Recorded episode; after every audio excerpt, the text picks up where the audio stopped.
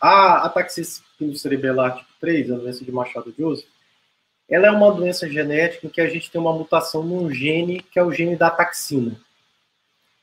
Isso geralmente é passado de uma geração para outra. Todo mundo tem o gene da taxina, mas especificamente nos pacientes com SK3, esse gene é um gene maior e ele produz uma proteína que tem uma atividade hiperativada, que a gente chama de poliglutamina, que essa hiperativação, essa poliglutamina, ela acaba lesando diversas células neurológicas.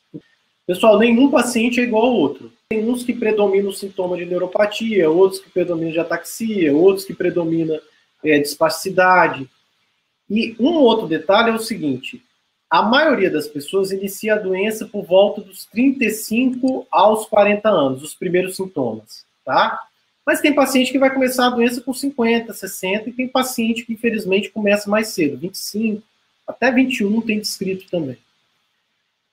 Quanto maior é a mutação do gene, é uma tendência da doença começar mais cedo e a doença ser mais grave.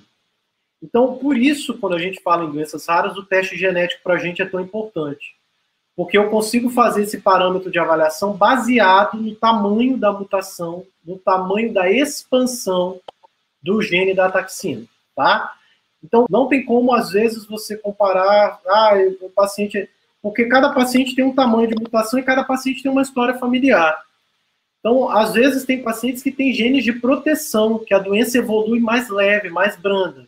Tem, infelizmente, pacientes que a doença evolui mais rápido. Tinha paciente que com seis anos já estava evoluindo muito rápido, já apresentou perda motora.